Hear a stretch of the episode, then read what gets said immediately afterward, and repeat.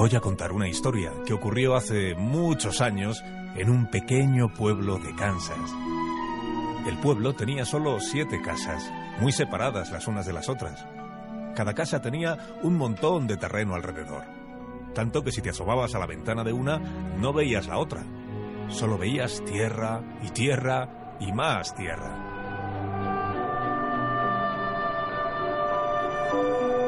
El único árbol de todo el pueblo crecía justo en el centro de la única plaza. Como era el único sitio donde daba la sombra, habían puesto allí dos bancos para poder sentarse a conversar. Era un pueblo donde casi siempre hacía sol y mucho calor. Los hombres llevaban sombrero para no quemarse la calva y las mujeres una especie de gorrito con una cinta para anudárselo al cuello y que no se les volara. Junto al árbol y a los dos bancos estaba la única tienda del pueblo. La dueña era la señora Williams.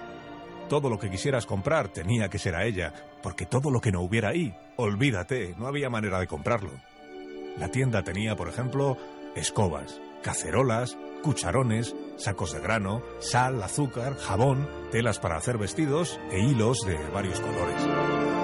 No, no podía recargar el móvil, porque esta historia sucedió mucho antes de que se inventara el teléfono. El móvil y el que no es móvil. De entre todos los colores de las telas y los hilos de la tienda, a Dorothy el que más le gustaba era el rojo. Pero a su tía el que más le gustaba era el marrón porque decía que disimula mejor las manchas. Un día que Dorothy insistió mucho, la tía le compró hilo rojo para que bordara con su nombre los tres vestidos marrones que tenía en el armario. ¿No tiene usted zapatos rojos? le preguntó la niña a la señora Williams. Y la tía enseguida le dijo, anda, anda niña, tira para casa, que tu tío nos está esperando. No te lo he dicho todavía, pero el tío se llamaba Henry y era un señor muy serio. La tía se llamaba Emma y a su lado el tío Henry era la persona más divertida del mundo. Y Dorothy, Dorothy tenía nueve años, el pelo largo de color calabaza y los ojos claros, claros y más grandes que las medallas que dan en las Olimpiadas. Sus tíos le decían que solo tenía una cosa más grande que los ojos. ¿Sabes el qué? La imaginación. Cada vez que Dorothy terminaba de contarles una historia, ellos comentaban, hay que ver cuánta imaginación tienes, niña. Bueno, la tía Emma decía... Oye, tienes la cabeza llena de pájaros. Ala, ¿te imaginas tener un montón de pájaros dentro de tu cabeza? ¡Qué locura! El caso es que un día que Dorothy estaba barriendo la entrada de la casa, le dio por pensar. Se quedó así, con la escoba en la mano y mirando a lo lejos. La tierra estaba tan seca que parecía calcinada. Los pocos matojos de hierba que había eran de color gris. El aire al moverse levantaba nubes de polvo. Dorothy, con su cabeza llena de pájaros, pensaba, ¿cómo sería este paisaje si la hierba fuera verde? Si crecieran árboles por todas partes, si un poco más adelante pasara un río, si estuviera lleno de casas y las casas llenas de niños y los niños con la cabeza llena de pájaros. Y justo cuando estaba pensando en todo eso, empezó el ciclón.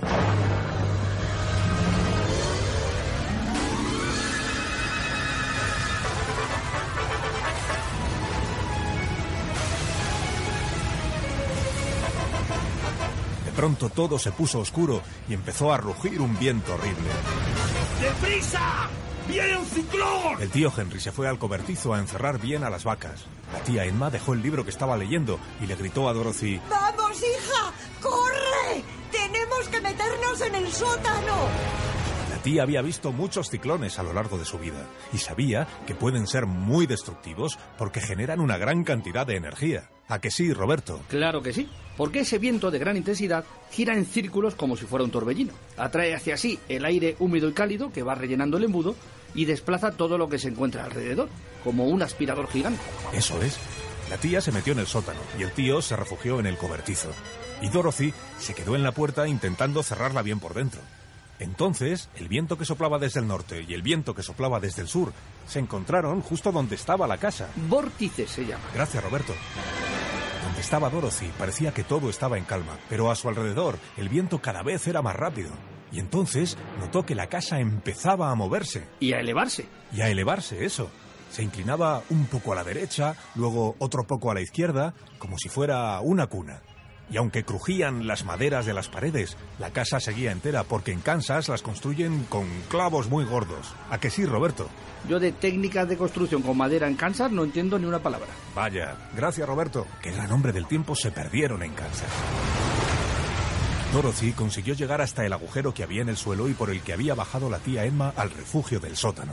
Pero cuando asomó la cabeza, vio que ya no había sótano, ni refugio.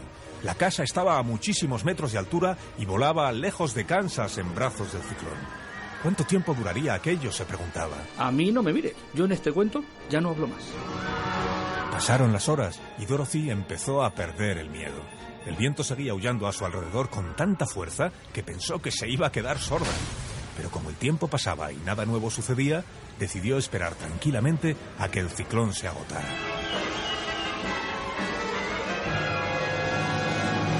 Consiguió llegar hasta la cama, se tumbó en el colchón y se echó a dormir.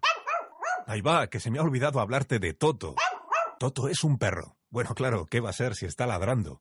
Es de color canela, muy peludo, con las orejas muy grandes y muy miedoso. Por eso no se aparta de Dorothy, ¿ves? Y ahora que ella se tumba en la cama, él se tumba a su lado. Ya verás que pronto están los dos roncando. ¡Ey! Yo no ronco, soy una niña. Bueno, sí, eres una niña, pero una niña que está muy cansada. Eso sí. Venga, piensa en algo bonito, Dorothy. La hierba verde, un río con el agua transparente. Y respira hondo.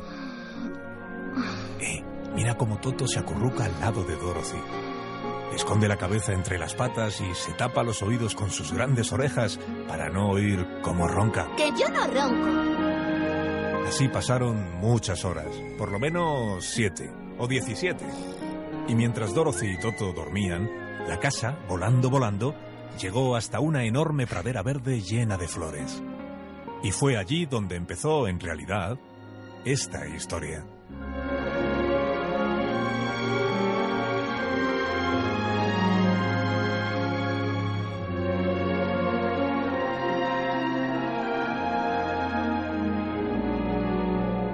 Onda Cero presenta El Mago de Oz según Alsina. Una fantasía radiofónica realizada por María Jesús Moreno, Carlos Zumer y Fran Montes.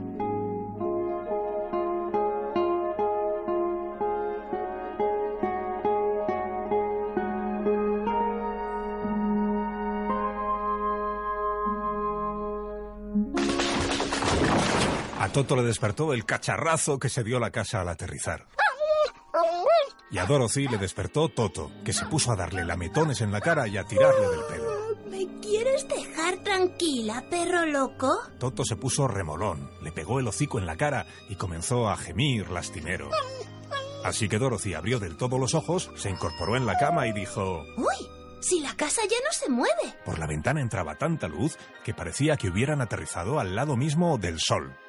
Dorothy saltó de la cama, se fue deprisa a abrir la puerta y cuando se asomó, ¡Ahí va!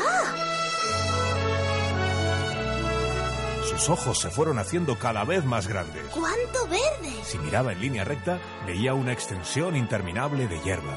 Si miraba a la izquierda, árboles de todos los tamaños cargados de frutas de colores. Si miraba a la derecha, un arroyo de agua cristalina y una alfombra de flores.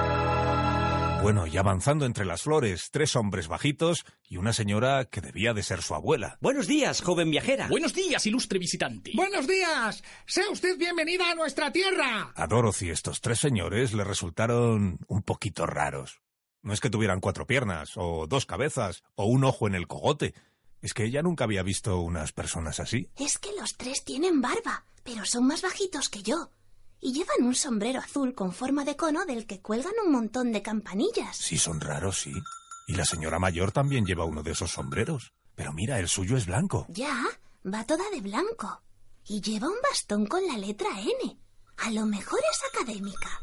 Noble hechicera, sé bienvenida a la tierra de los Munchkins y recibe nuestro agradecimiento por haber matado a la malvada bruja del este. ¿Me habla usted a mí, abuela? Digo, señora. Sí, noble hechicera, te hablo a ti. ¿A quién iba a hablar si no? Tu compañero es un perro. Se llama Toto. Pues eso, un perro. Pero creo que me confunde usted con otra. Yo no soy hechicera. Y por supuesto, no he matado a nadie. Vaya que no. Oh, vaya que no. Vaya que no. Ya lo creo que sí. Date la vuelta, querida, y mira lo que sobresale por debajo de la esquina izquierda de tu casita. Dorothy hizo lo que la señora le decía. Se acercó hasta la esquina izquierda y...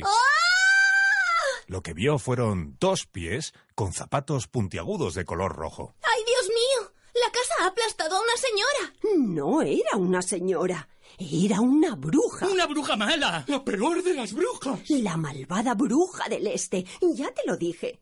Mantenía esclavizadas a estas pobres personas bajitas. Tú las has liberado, bendita seas. No he sido yo, ha sido la casa. No importa, las has liberado de todas maneras. Y los Munchkins son gente muy agradecida. ¿Los manch qué? Munchkin. Somos los Munchkin. Sabemos que nuestro nombre es difícil. No hace falta que lo digas si no te sale. ¿Manchklings? Es difícil. ¿Manchflings? De verdad que no hace falta. Yo soy la bruja del norte, mi querida niña. Eh, no pongas esa cara. Yo soy una bruja buena. Creía que todas las brujas eran malas. No, no, eso es un error. Había cuatro brujas en el país de Oz. Las del norte y el sur somos buenas. Las del este y el oeste horriblemente malas. ¿Y cómo se las distingue a ustedes? Por el color de nuestro vestido. El blanco para las buenas, el negro para las malas. ¿No serán ustedes racistas? No, no, créeme, no lo somos, niña. Menos mal, porque ser racista es lo peor. ¿Y ese bastón que lleva usted? ¿Esto? ¿Es coja? No, no es un bastón. Es mi vara de la suerte. Esta N representa el norte, que es de donde vengo. ¿Y tú, querida? ¿Cómo te llamas y de dónde procedes? Me llamo Dorothy y vengo de Kansas. Vivo allí con mis tíos y con Toto. ¿Kansas? Mm, Creo que nunca he oído ese nombre. ¿Es un lugar bonito? No mucho, pero es el único que conozco. Bueno, hasta hoy. ¿Este país cómo se llama? Este es el país de Oz. Se llama así porque en la capital del país vive el maravilloso mago de Oz. Es el mago más poderoso del mundo. Cualquier cosa que desees, él puede hacerla realidad. En el ranking de magos más influyentes ocupa la posición. Ahí va. La bruja muerta ha desaparecido. Se ha convertido en ceniza. Solo quedan los zapatos. Vaya, los zapatos rojos. La bruja del este siempre los llevaba. Seguramente tienen poderes mágicos. ¿Te gusta el rojo, querida Dorothy? La verdad es que sí, me gusta bastante. Vamos a probarte estos zapatos entonces. No tengas miedo, los sacudimos así. ¿Ves? Y ya no queda rastro de su dueña. A ver... Que esta mujer tenía un pie muy pequeño. Espera un momento, que debo de llevar un calzador en algún sitio. Aquí. Eso es. Y ya está. Da unos pasos a ver qué tal te sientes. Vaya, son unos zapatos comodísimos. Claro que sí, porque son Callahan. ¿Cómo? Ay, nada, nada, perdón, que me he metido sin querer en el cuento. Dime, Dorothy, ¿te gustaría conocer el país de Oz? En realidad me gustaría volver a Kansas, pero no conozco el camino. Vaya. Vaya. En ese caso, a quien deberías conocer es al mago. Él puede concederte el deseo que le pidas. Seguro. ¿Ese mago de Oz es un buen hombre? Pues no lo sé. Sé que es un mago asombroso, pero no podría decirte si es un hombre, porque yo nunca le he visto. Ni nosotros. Ni nosotros. ¿Y cómo puedo llegar hasta el mago? Uf, vas a tener que caminar bastante. Es un largo viaje. El mago vive en la ciudad de Esmeralda y está muy lejos de aquí. Pero el camino no tiene pérdida. Está todo pavimentado con baldosas amarillas. Solo tienes que seguirlo. ¿Es un camino seguro? Porque... porque Toto es bastante miedoso. No tengas miedo. Mira, si te toco así, con mi vara mágica, nadie se atreverá a hacerte daño. Ya puedes viajar segura. ¿Y no podrían ustedes venir conmigo? Ay, no, querida niña. No podemos. No, no, no, no, no podemos. Si no, nos atrevemos. A nosotros nos está prohibido movernos de esta pradera. Pero viaja tranquila, que mi protección mágica te acompañará hasta Ciudad Esmeralda. ¿Y al perrito qué le pasa? Que quiere que le toque usted también con su vara.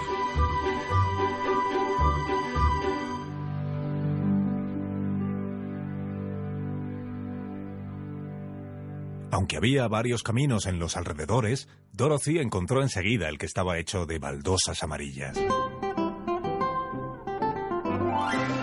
Empezó a caminar a buen paso hacia Ciudad Esmeralda. Vamos, Toto. Tienes que caminar más a prisa. Y en muy poco tiempo vio cómo cambiaba el paisaje con campos de cereales y cercas pintadas de color azul claro. Buenos días, niña. Que tengas buen viaje. ¡Buenos días!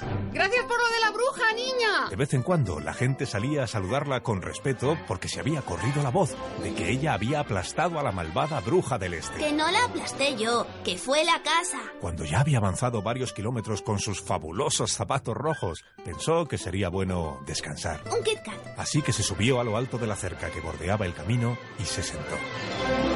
Enfrente se extendía un gran campo de trigo verde, y en medio de él un espantapájaros.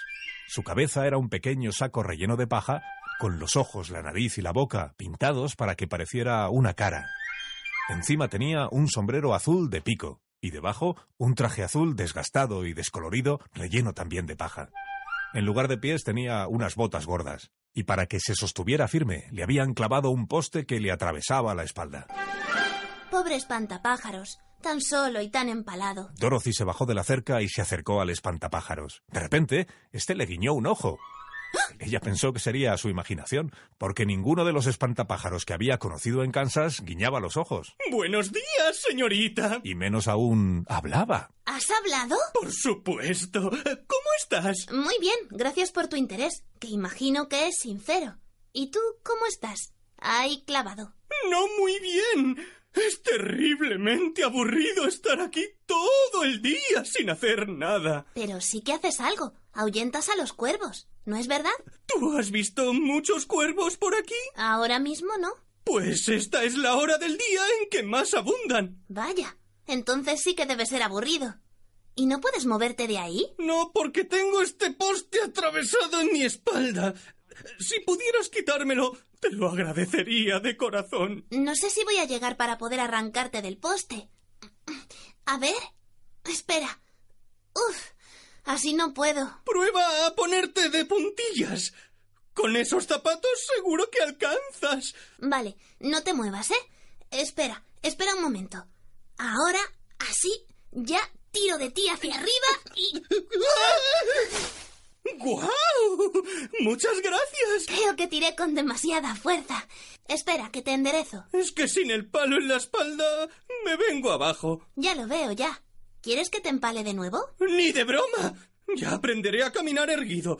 Si todo es empezar. No nos hemos presentado. Yo soy Dorothy y este es Toto. Encantado de conocerte, Dorothy. Vamos a Ciudad Esmeralda a pedirle al mago de Oz que nos envíe de vuelta a Kansas. Vaya, no tengo ni idea de lo que es Kansas. ¿Y Ciudad Esmeralda? Eh, Tampoco. ¿Y el mago de Oz? ¿Una película?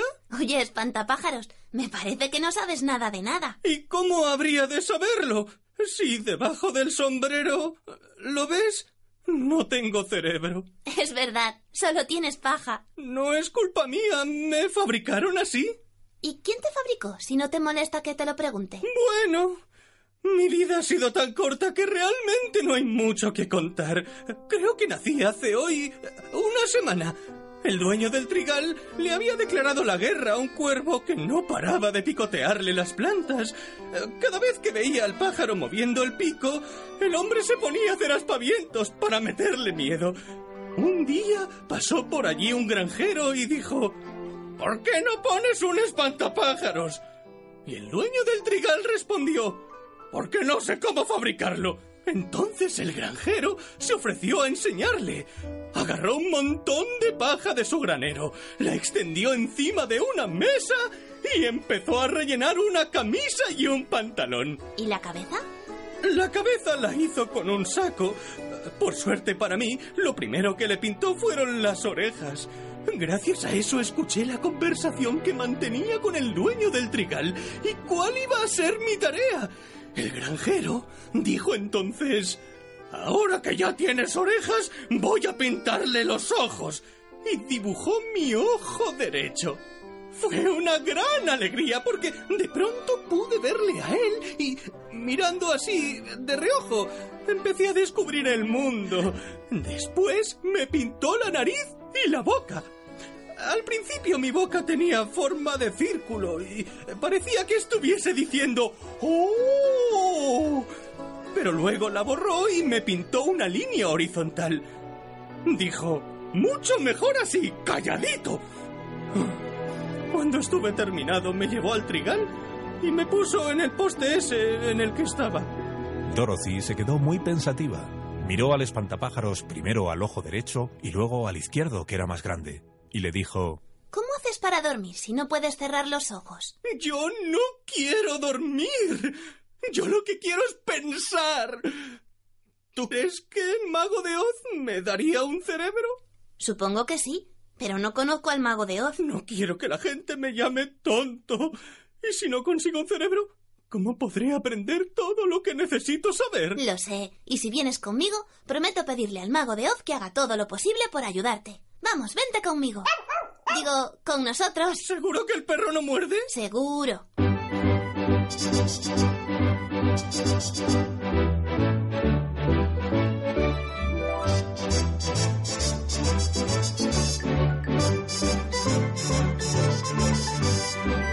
El camino de baldosas amarillas casi nunca era recto. Tenía curvas a derecha e izquierda, cambios de rasante y glorietas absurdas de las que solo se podía salir siguiendo derecho. A veces Toto se aceleraba un poco y Dorothy tenía que frenarle. Que te vas a quedar sin puntos, Toto. Mientras seguían avanzando, Dorothy le iba contando al espantapájaros que Kansas, a diferencia del país de Oz, era una tierra seca y llena de polvo donde apenas se veía un árbol. No entiendo por qué quieres marcharte entonces. Este país es mucho más bonito, ¿no? Lo es, pero para mí no tanto. Pues no lo entiendo. No lo entiendes porque no tienes cerebro. No importa cómo de seco y polvoriento sea el terreno en el que se encuentra nuestro hogar. Las personas preferimos vivir allí antes que en cualquier otro lugar del mundo por hermoso que éste sea. ¿Y eso por qué? Porque no hay mejor lugar en el mundo que el hogar de cada uno. ¿No has escuchado la expresión como en casa no se está en ningún sitio? La verdad es que no. Pues significa que el sitio donde más feliz puedes ser es donde están las personas a las que más quieres. El espantapájaros se dio cuenta de que Dorothy se estaba poniendo triste. Pero entonces se escuchó el gemido. ¿Eso ha sido un gemido? Yo diría que sí. Alguien está llorando. Más que un gemido me parece un chirrido. Tienes razón. Alguien se está oxidando. Y entonces lo vieron. Al lado de un árbol había una cosa larga que al recibir los rayos del sol brillaba muchísimo. Dorothy se acercó corriendo a ver lo que era y justo al llegar se detuvo en seco. Aquello no era una cosa, era una especie de hombre, con su cabeza, sus brazos, sus piernas, pero hecho enteramente de hojalata. Dorothy se quedó pasmada. Normal. Y el espantapájaros que venía corriendo detrás de ella se quedó mudo. Uno no sabe qué decir cuando ve algo así. Toto empezó a morderle las piernas al hombre hasta que desistió, porque se estaba destrozando los dientes con la lata.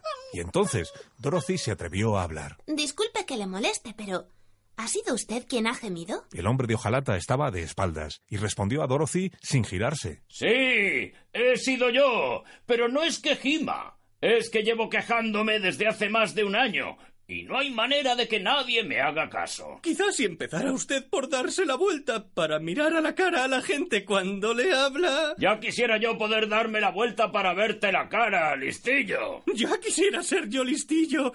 Si tuviera cerebro. Ya está bien. Tú, espantapájaros. No vuelvas a hablar hasta que yo te diga. ¡Qué niña tan mandona! ¿Y usted, hombre de hojalata? ¿No podría darse la vuelta para hablar con nosotros? Pues no. ¿Cómo que pues no? Pues que ese es el problema, que no me puedo girar. En cuanto trato de mover la cabeza... Es como si fuera a romperme en mil pedazos. Vaya, sí que debe ser molesto. A mí me está pareciendo una excusa. Te dije que guardaras silencio, espantapájaros. Sí, te lo dijo, listillo. ¿Puede saberse por qué chirría usted tanto? Bueno, estoy hecho todo de hojalata. Mis articulaciones también son de metal y con la lluvia se me han oxidado. Por eso cuando intento mover un poco la cintura... Parezco C3PO recién salido de la sauna. Deje su cintura tranquila, no estamos en un baile. ¿Y se puede saber cómo podemos nosotros ayudarle? ¿Lleváis encima una lata de aceite? Pues no. Hemos salido con lo puesto. Necesito un chuf chuf de esos que reparan cosas. ¿Un chuf qué? Un chuf chuf. Quiere decir un eh, fus fus. Quiero decir lo que he dicho. No sé qué es un fusfus. Y tampoco sé qué es un chuf chuf. Se refiere a un spray. Ah, un chus chus. De esos que sirven para aflojar los tornillos, suavizar las cerraduras y que dejen de chirriar las puertas. Exacto, jovencita. Necesito un poco de aceite para arreglar mis articulaciones. Nosotros no llevamos nada parecido a eso. ¡Ey! Todo tiene razón. ¿Cómo no se me había ocurrido? No entiendo el idioma de los perros. ¿Qué, qué- qué se supone que ha dicho? Ha dicho que esto es un cuento y que en los cuentos suceden siempre cosas sorprendentes. ¿Más sorprendente que encontrarse un hombre de hojalata? Claro que sí. Echemos un vistazo alrededor. Seguro que encontramos algo que nadie ha visto antes. A lo mejor por aquí, a la izquierda. O a lo mejor debajo de esta piedra grande. O quién sabe, a lo mejor la sorpresa está... ¡Eh! Allí, un poco más adelante, junto al camino. ¿No es aquello un cobertizo? Y encima de la puerta pone taller de reparación. Ese taller lo cerraron hace años. Pero dentro seguro que hay herramientas. Y un chus chus de esos. Vamos, Toto, acompáñame a mirar. Tú, espantapájaros, quédate con el hombre de hojalata por si le hace falta algo. Lo que le hace falta es mirar a la gente cuando le habla. Dorothy y Toto llegaron al cobertizo en menos de un minuto. La puerta estaba cerrada, pero en la pared que daba al bosque había una ventana medio abierta. Toto se coló dentro de un salto y anduvo revolviendo entre un montón de cacharros hasta que encontró el chuchus, lo agarró con la boca y de otro salto cayó en brazos de Dorothy. Un instante después ya estaban de vuelta junto al árbol. ¿Le echo más por aquí? Un poco más arriba, e- en la parte del cuello. Ahí, ahí, justo ahí. A ver, eh, voy a intentar girar la cabeza un poco. Ah, Mejor le pongo un poco más. Sí, sí, sí, mejor. A ver. Uy, mucho mejor así. Ya puedo mover la cabeza hacia la derecha y también hacia la izquierda. Y otro poco aquí, en las piernas. Pero sigue sin mirarnos. ¿Puede usted ya girarse del todo? Un momento, que pruebo. El hombre de hojalata, todo engrasado, dio entonces un giro y de un brinco se puso frente a Dorothy y el espantapájaros. ¡Ay! Lo siento. Se me ha olvidado soltar el hacha. ¿Pero dónde va usted con un hacha? ¿No querrá cortarnos en pedazos? No os asustéis. Es mi trabajo. ¿Despedazarnos? No. Soy leñador. Mi trabajo es talar árboles y convertirlos en leña para las casas de los Munchkins. Pues vaya susto que nos ha pegado. En Kansas no tenemos leñadores de hojalata. ¿Qué es Kansas? Un país más feo que el país de Oz. No es tan feo, espantapájaros. Pero es el más bonito del mundo para Dorothy, porque allí viven los suyos. Eso es. Kansas es mi hogar. ¿Y cómo se llega a Kansas? Pues verá, el caso es que no sé cómo se va, pero la bruja del norte me dijo que siguiendo el camino de baldosas amarillas llegaremos a la ciudad de Esmeralda, y que allí vive el gran mago de Oz, que seguro que es capaz de llevarme de regreso a Kansas haciendo magia. Y a mí me dará un cerebro para que pueda pensar bien las cosas. Eso sí que sería magia. Tenemos que darnos prisa, porque la ciudad de Esmeralda está muy lejos, y mi tío Henry y mi tía Emma deben estar ya preocupados. Vaya. ¿Y ese mago de Oz puede conceder cualquier deseo que uno le pida? La verdad es que no lo sé. Nadie le ha visto nunca. Me llamo Dorothy, por cierto. Este es mi perro Toto. Y este es el espantapájaros. Señor espantapájaros, si no le importa. Encantado de conoceros a todos. Y, y gracias por haberme engrasado. Bueno, nosotros ya tenemos que irnos. El viaje que nos espera es largo. Que le vaya bien con su hacha. Vamos, Toto.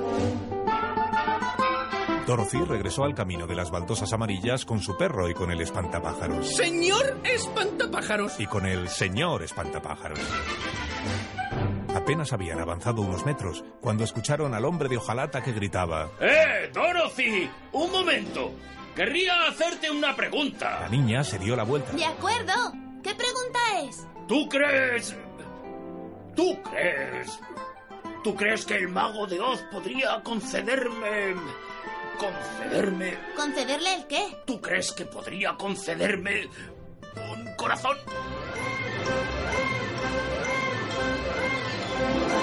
el hombre de hojalata se sumó al viaje de Dorothy, Toto y el espantapájaros. Cuando salieron del bosque, se abrió ante ellos una enorme pradera verde salpicada de árboles de hojas rojas.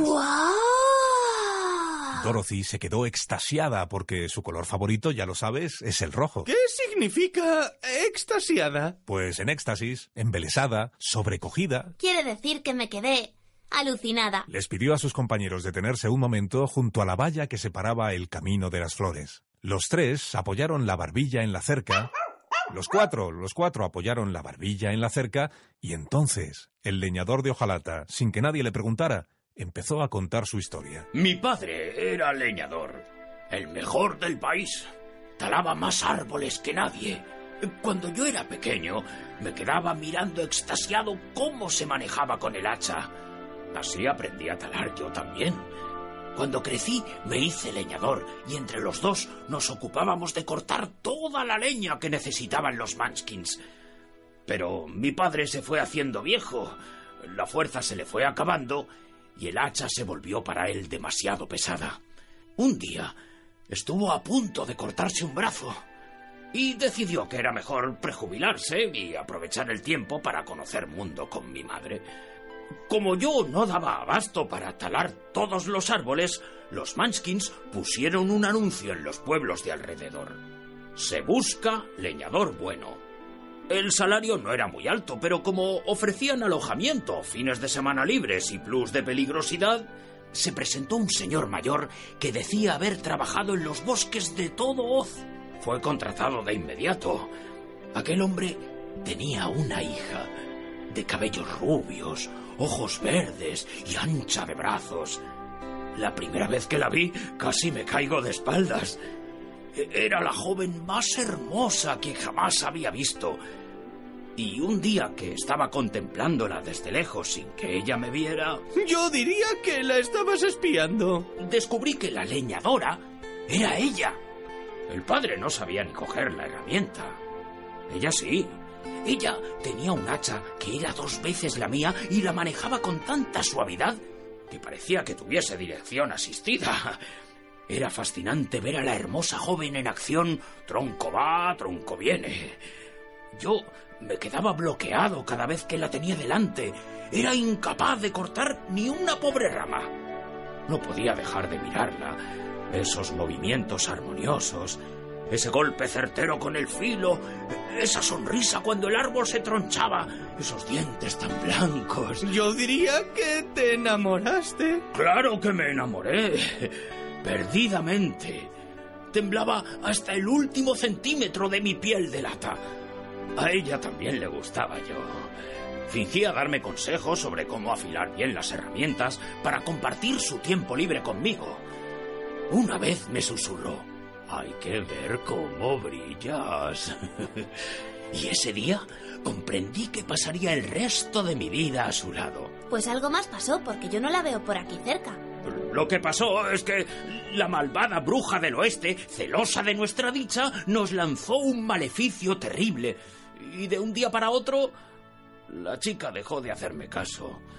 Conoció a un príncipe alto e instruido que le prometió un palacio, una colección de hachas de primeras marcas y un bosque para ella sola. ¿Estás seguro de que era un maleficio?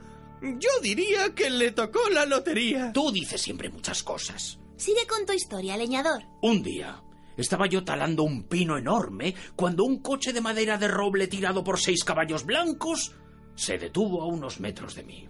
Se abrió la puerta y apareció ella, mi dulce leñadora. Sonreía como si estuviese empuñando el hacha. El brillo de sus dientes iluminaba el bosque y el timbre de su voz atraía a las ardillas y los pájaros. Margarito, me dijo. ¿Sucede algo? Perdona, ¿te llamas Margarito? Sí, me llamo Margarito. ¿Qué pasa? En Kansas no hay leñadores que se llamen Margarito. Ni en Kansas, ni en ningún cuento. Muy bien, ya veo que no os interesa conocer el final de mi historia. Que sí, que sí. No te enfades. Margarito, me dijo, tienes derecho a ser feliz al lado de alguien que te merezca de veras. Yo no soy esa persona. Oh, vaya. Yo respondí, ¿qué estás diciendo? Anacleta. ¿Qué estás diciendo? Anacleta. Si tú me haces feliz solo con sentir el sonido de tu hacha. Pero ella dijo, No eres tú, Margarito, soy yo. Tal vez podamos ser alguna vez solo amigos. Me dio un beso en la mejilla, subió de nuevo al carruaje y el cochero gritó ¡Vamos! Los caballos se lanzaron a la carrera y en menos de un minuto mi amada estaba ya en su bosque nuevo. Oh, vaya. Y con su príncipe nuevo, ¿verdad? Eso es. Y, y además fueron muy felices. Y, y tuvieron trillizos. ¿Nunca volviste a verla? Nunca. Mi dulce Anacleta. ¿Comprendéis ahora lo que me pasa? Que todavía estás hecho polvo, ¿verdad? Lo que le pasa es que la joven leñadora le robó el corazón. Se lo llevó consigo a su palacio porque su corazón le pertenecía a ella. Por eso necesito un corazón nuevo. Uno que aún no le pertenezca a nadie y que se pueda enamorar de nuevo. Claro que sí. Seguro que el gran mago de Oz puede conseguirte un corazón inmenso. ¿Y a mí? Un cerebro. ¿Y el perrito qué quiere? El perrito quiere comer. Pero ponte tú a buscar aquí un saco de pienso. Mientras Toto husmeaba entre las hierbas en busca de algo que llevarse a la boca, los tres compañeros de viaje siguieron su camino. Oye, hombre de hojalata. Dime, espantapájaros. ¿Y no has pensado en pedirle al mago de Oz que te cambie el nombre? ¿Eh? ¿Margarito?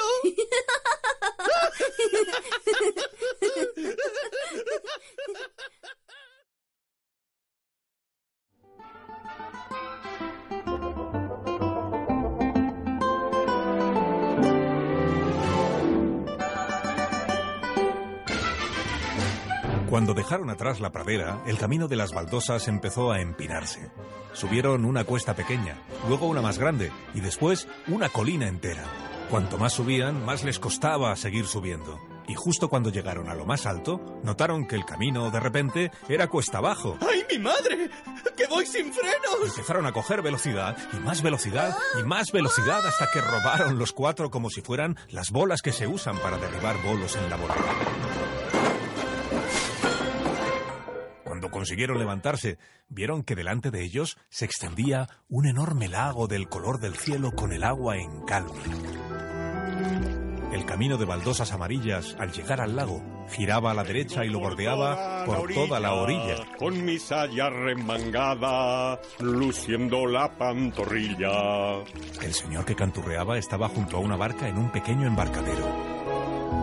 Dorothy, nada más verlo, tuvo una idea. Si aquel hombre les hacía el favor de cruzarles al otro lado del lago, se ahorrarían buena parte del camino que lo bordeaba. Buenos días, señor. Buenos días, liberales. ¿Cómo está usted? A pesar del gobierno. Razonablemente bien, aunque estaría mejor si nos bajaran a todos los impuestos. Bueno, yo soy una niña.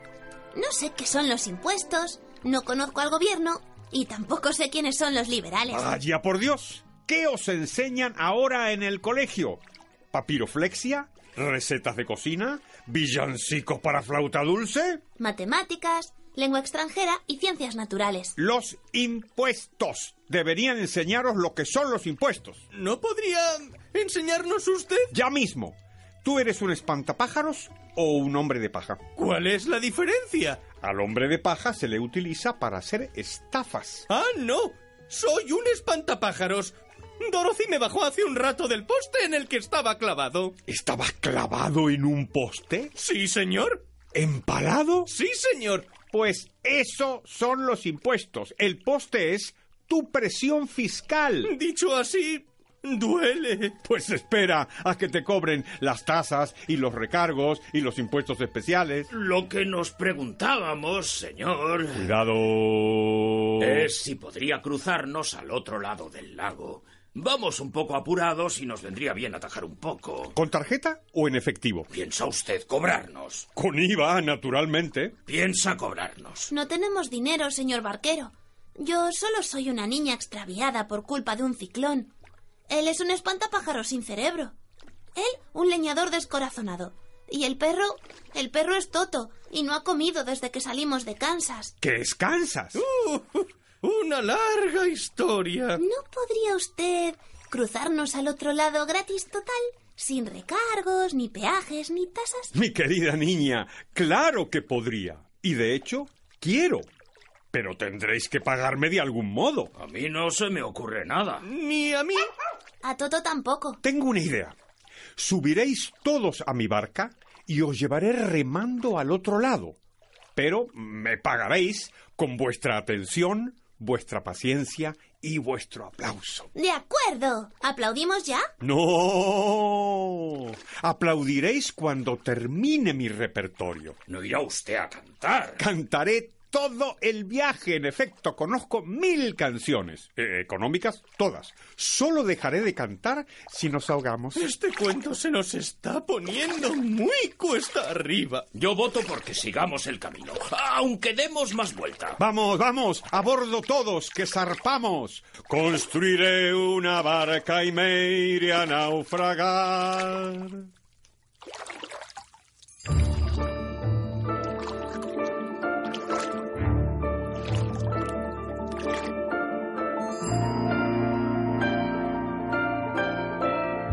Al otro lado del lago, el camino de baldosas amarillas se ensanchaba un poco. Como Dorothy y sus tres amigos llevaban la cabeza como un bombo de tanto oír cantar mal al barquero, recorrieron los primeros metros en silencio. El paisaje había cambiado de nuevo. Había unos pocos árboles, acacias sobre todo, rodeados de arbustos y senderos de arena. El ambiente era seco y caluroso.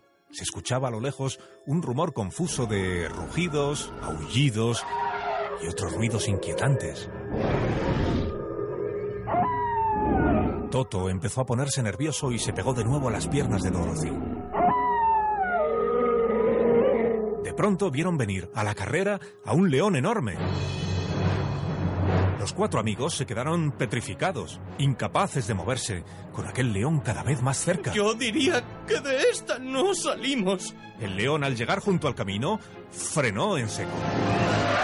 Tanto que se le desgastaron las zapatas de las pezuñas por el roce con las baldosas. Es aún más grande de lo que parecía. Claro, porque hasta hace un momento estaba lejos. Lo sé. Pero ya no lo está. Ahora está aquí mismo.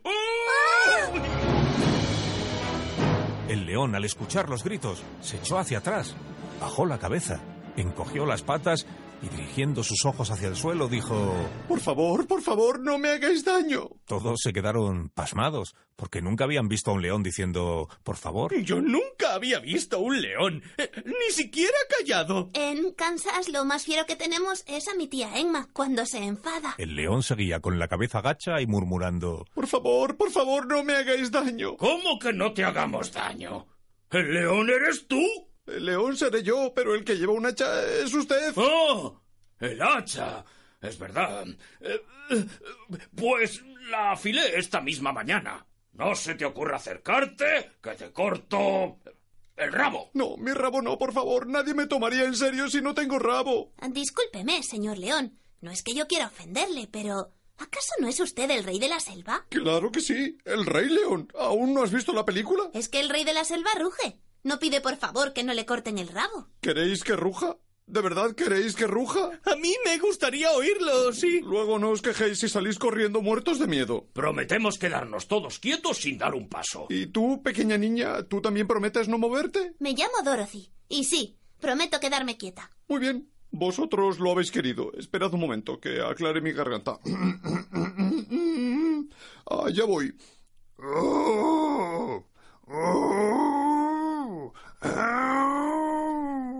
¿Eso es todo lo que puedes rugir? Sí, porque no parece gran cosa. Conozco gatos con más potencia de voz. Los tres amigos salieron corriendo cada uno por un lado.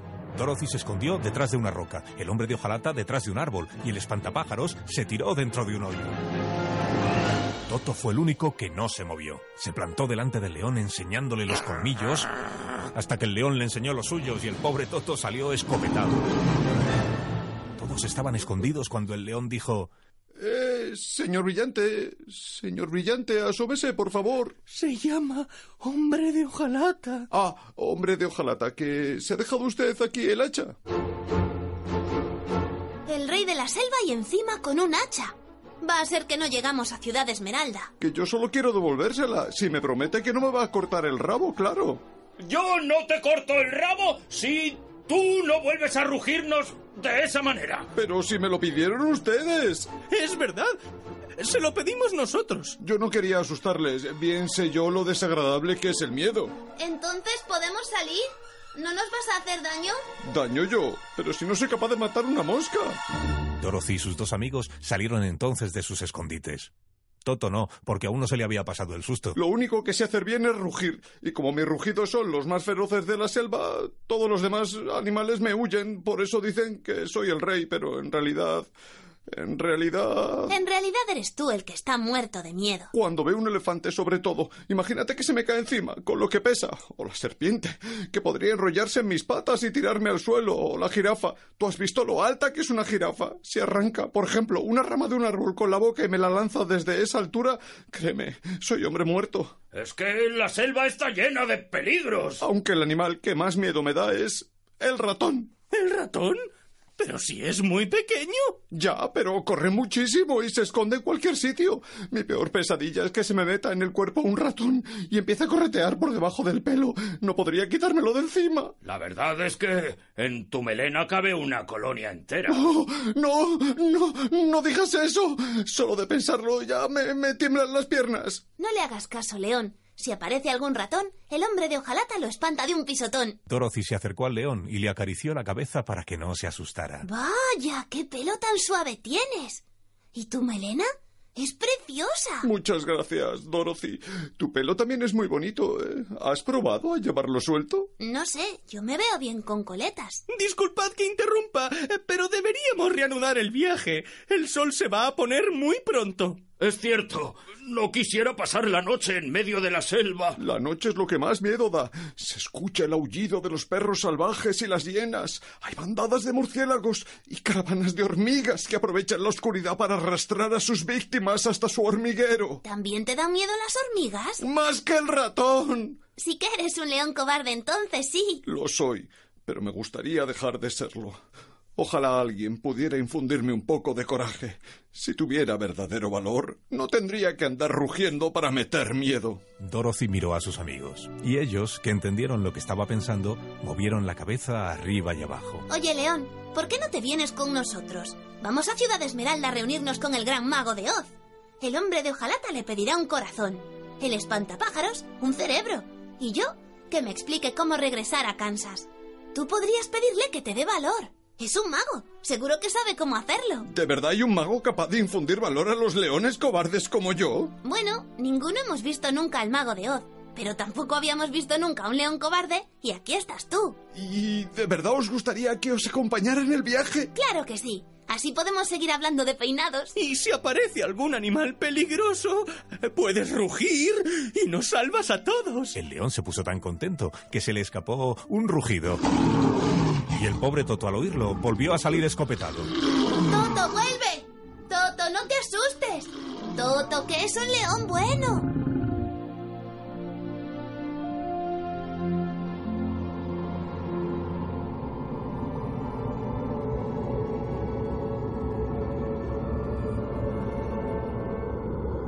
¡Toto! ¿Dónde estás, Toto? ¡Toto! ¡Vuelve con nosotros!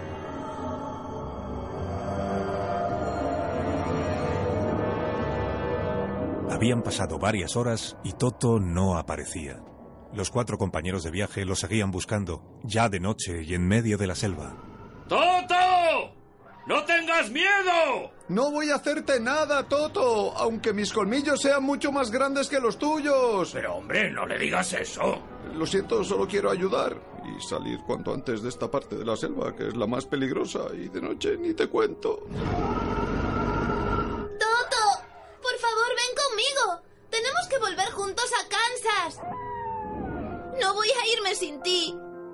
Tú eres mi compañero favorito, mi dulce Toto. Tú me despiertas cada mañana y te tumbas a mi lado cada noche. Tú me haces siempre compañía. Cuando estoy triste, haces monerías para que me ría. Y cuando estoy contenta, te pones a brincar para que juegue contigo. No puedo seguir sin ti, Toto. ¿Lo entiendes, Toto?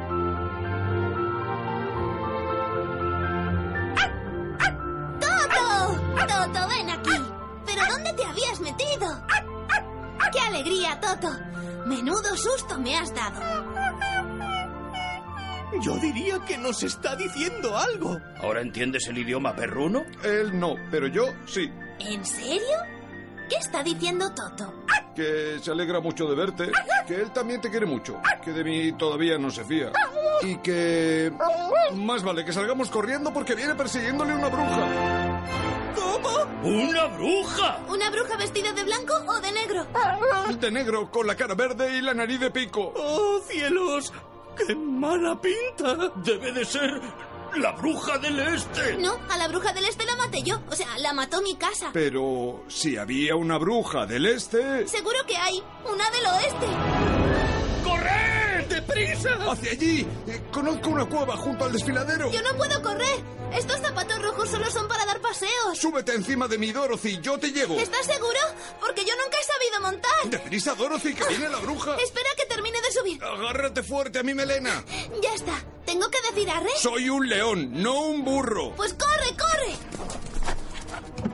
¡Ay, mi madre! Si parezco la Calesi.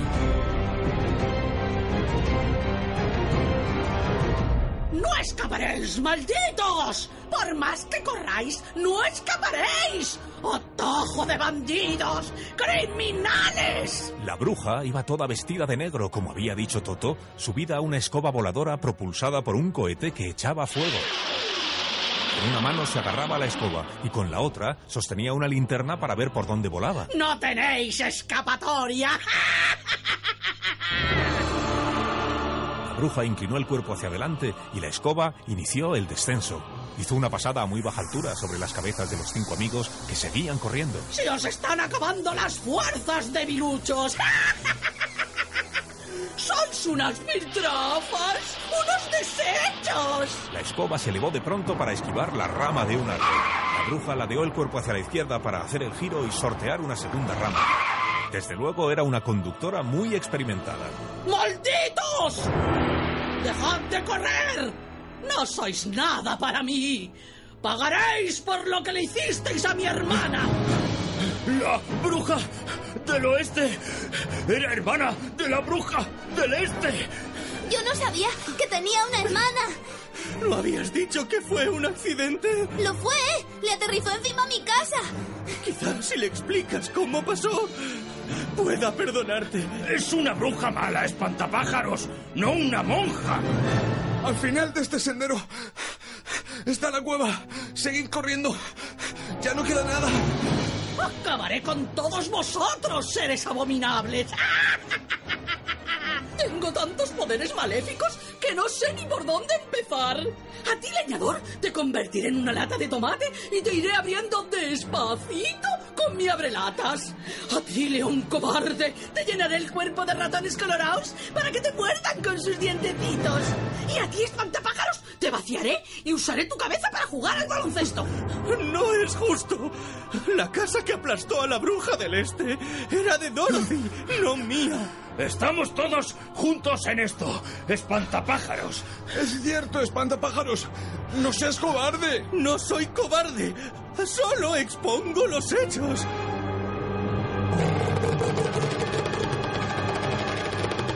Pronto notaron que la escoba de la bruja perdía velocidad. Los focos perdían intensidad y la bruja perdía la paciencia. ¡Maldición! Estas escobas modernas cada vez tienen menos autonomía de vuelo. ¡Mayday, Mayday! ¡Voy a tener que hacer un aterrizaje de emergencia!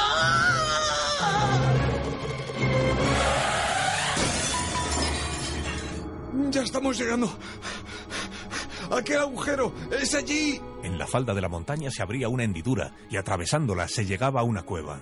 El león la conocía porque se había escondido allí un par de veces huyendo de una caravana de hormigas. Dorothy se bajó del león y cogió en brazos a Toto, que nunca había corrido tanto. El hombre de hojalata se apoyó contra la piedra y el espantapájaros cayó desmadejado en el suelo, agotados ambos. Deberíamos turnarnos para vigilar la entrada. La bruja volverá a buscarnos en cuanto amanezca. Si aparece la bruja, Lo mejor sería que el león le soltara uno de sus rugidos. De eso nada. Si aparece la bruja, que le ruja a otro.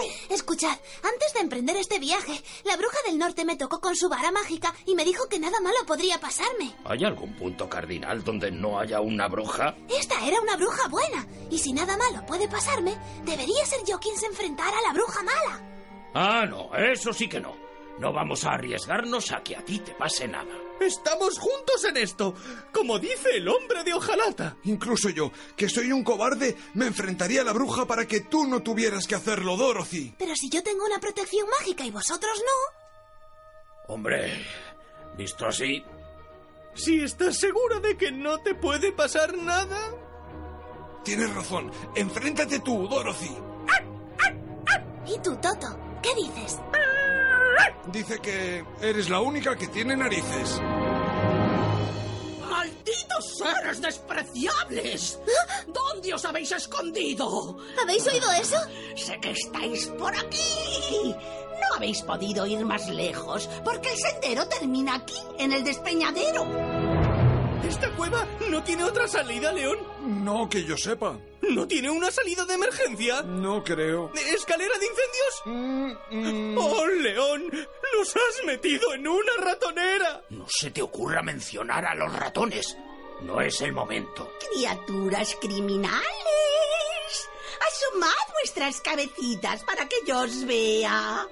Mira que abre latas más bonito, hombre de hojalata. ¡Oh! ¡Espantapájaros! Estoy deseando hacer unas canastas con tu cabeza. Amigos, la cosa se pone fea. La bruja está justo enfrente de la puerta. Nos va a descubrir enseguida. Un momento. La bruja buena me dijo que estos zapatos rojos tienen poderes mágicos. ¿Sirven para destruir brujas? No lo sé, nunca los he probado. No encontrarás mejor momento que este. Quizás si me concentro mirando hacia dónde está la bruja mala, Ten cuidado que no te vea. cierro los ojos y hago golpear los talones de mis zapatos mágicos una vez. Vaya, no ha pasado nada. Quizás si cierro mejor los ojos, me concentro mejor y hago golpear los talones de mis zapatos mágicos dos veces. Vaya, pues tampoco. Quizás si vuelves a cerrar los ojos y golpeas los talones tres veces... Basta, no tenemos tiempo para esto. Y entonces Dorothy salió de la cueva, se plantó en la puerta y le gritó a la bruja. ¡Eh! ¡Bruja del oeste! Y cuando la bruja la vio y empezó a caminar hacia ella, Dorothy se quitó uno de los zapatos mágicos, calculó bien la trayectoria Apunta bien, Dorothy. y le tiró el zapato a la cabeza. ¡Buen tiro, compañera! La bruja mala cayó desplomada por el zapatazo y los cuatro amigos aprovecharon para salir todos de la cueva. Démonos prisa. No creo que el desmayo le dure mucho a esta señora. Dorothy se arrodilló para recoger su zapato mágico y volver a calzárselo. Escuchó a sus amigos que decían... Mal asunto. No podemos desandar todo el camino. Ya, pero ni siquiera yo podría saltar de un lado al otro de este despeñadero. Ante ellos se abría un enorme cañón, al fondo del cual corría un pequeño río. La única forma de seguir adelante rumbo a Ciudad Esmeralda era saltar hasta el otro lado del despeñadero. Pero la distancia era gigantesca. Necesitamos salir de aquí enseguida. La bruja no seguirá a Groggy mucho tiempo. Pues no veo cómo hacerlo. Ya os digo yo que hasta allí no llego. Los cinco se asomaron al cañón y dieron enseguida un paso atrás. La altura que los separaba del río era también gigantesca. El hombre de hojalata se llevó la mano a la frente preocupado. El león bajó la cabeza desolado. Dorothy abrazó a Toto temiendo que la bruja despertara. Solo el espantapájaros tuvo una verdadera idea. Oye, hombre de hojalata, ¿tu hacha está bien afilada? Claro que lo está. Soy un leñador profesional. ¿Ves aquel árbol de allí? Todos dirigieron la mirada hacia una secuoya imponente que se alzaba junto al despeñadero. Aquel de allí. ¿Veis lo alto que es? Fueron elevando la mirada todos a un tiempo. Aquel árbol medía por lo menos 80 metros. Si golpeas tu hacha por la parte del tronco que da al despeñadero, el árbol caerá en esa dirección. ¿No es cierto? En efecto, cae hacia el lado por el que ha sido cortado el tronco. Y como su altura es superior a la anchura del despeñadero, no servirá de puente para cruzar al otro lado. Vaya, qué buena idea. Pareces un matemático. Es una idea genial, espantapájaros. La mejor idea que nadie ha tenido nunca. ¿Estás seguro que no tienes cerebro? Démonos prisa, es un tronco muy grueso. Tú aún no me has visto talando un árbol, amigo. Tienes delante al mejor leñador del país de Oz. Y dicho y hecho, el hombre de hojalata agarró su hacha y empezó a golpear la secuoya. Aunque el tronco tenía por lo menos cuatro metros de diámetro, el leñador lo tuvo listo en un momento. Ya está a punto de caer. Un último golpe con el hacha y... El árbol empezó a desplomarse sobre el despeñadero. La copa fue perdiendo altura y acercándose cada vez más al otro lado hasta tocar el suelo. Rebotó un par de veces y se quedó tendido entre los dos lados del cañón, como si fuera un puente improvisado. ¡Bravo, leñador! ¡Nos has salvado a El todos! león se subió al tronco de un salto y fue el primero en avanzar clavando bien sus garras en la madera para no caerse. Detrás de él iba Toto, que como era muy pequeño, caminaba por el centro del tronco como si fuera una autopista. Dorothy iba la tercera, dando pasos cortos y seguros para no perder el equilibrio. Se iba diciendo a sí misma, No mires hacia abajo. No mires. porque temía que le entrara el mal de altura. El espantapájaros, como su cuerpo era tan flexible, parecía un mono balanceándose a un lado y al otro. Él, como no tenía mal de altura, decidió mirar un momento hacia el fondo del desfiladero. ¡Madre mía! Si me caigo ahí abajo, me mato hasta yo. Y eso que soy de paja. En ese momento un golpe de viento le desequilibró. Perdió pie y se vio empujado hacia el borde mismo del tronco. ¡Que me caigo! Se quedó agarrado solo de una mano, con todo el cuerpo colgando en medio del despeñadero. ¡Socorro!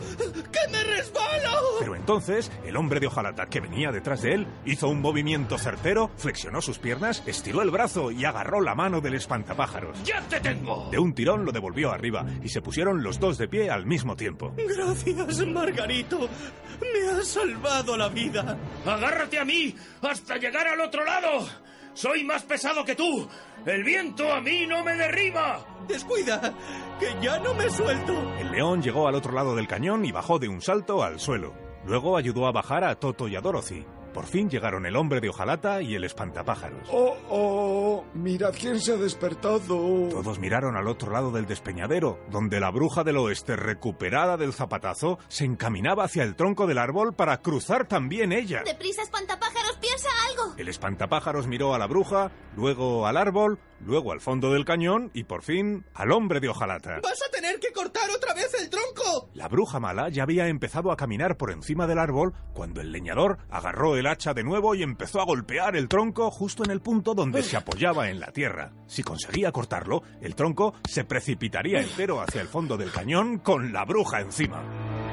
La bruja avanzaba por el árbol, lenta pero segura, temerosa de pegarse un leñazo si le flojeaba una pierna. El leñador se esforzaba en golpear cada vez más rápido, más rápido, más rápido, pero de pronto el brazo se le quedó encasillado. ¡No puedo! No conseguía mover el hacha. ¡Me he quedado bloqueado! Es el óxido, hombre de hojalata. Aún no te has recuperado del todo.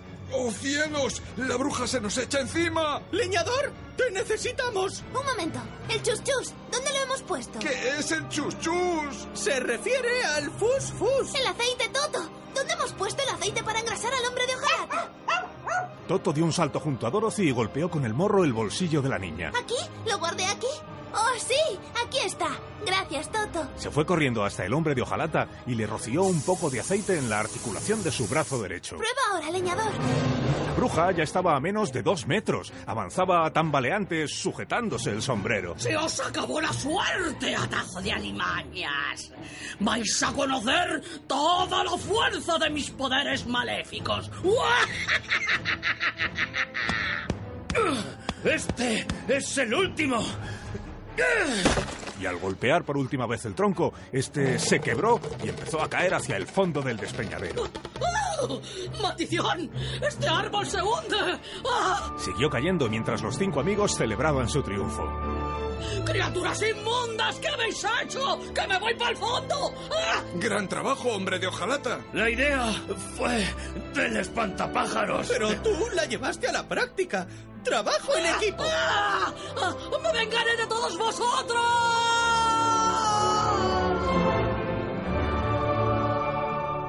Ahora que nos hemos librado de la bruja, ¿qué os parece si retomamos el camino? Ahí empiezan de nuevo las baldosas amarillas. Y reanudaron los cinco el viaje, sin llegar a ver que el tronco, al caer en vertical hacia el fondo del despeñadero, había tocado tierra y se había quedado de pie, apoyado contra la pared como si fuera una cucaña, pero sin grasa. Desde arriba se veía allí abajo una mancha negra que se movía hacia arriba trepando por el tronco.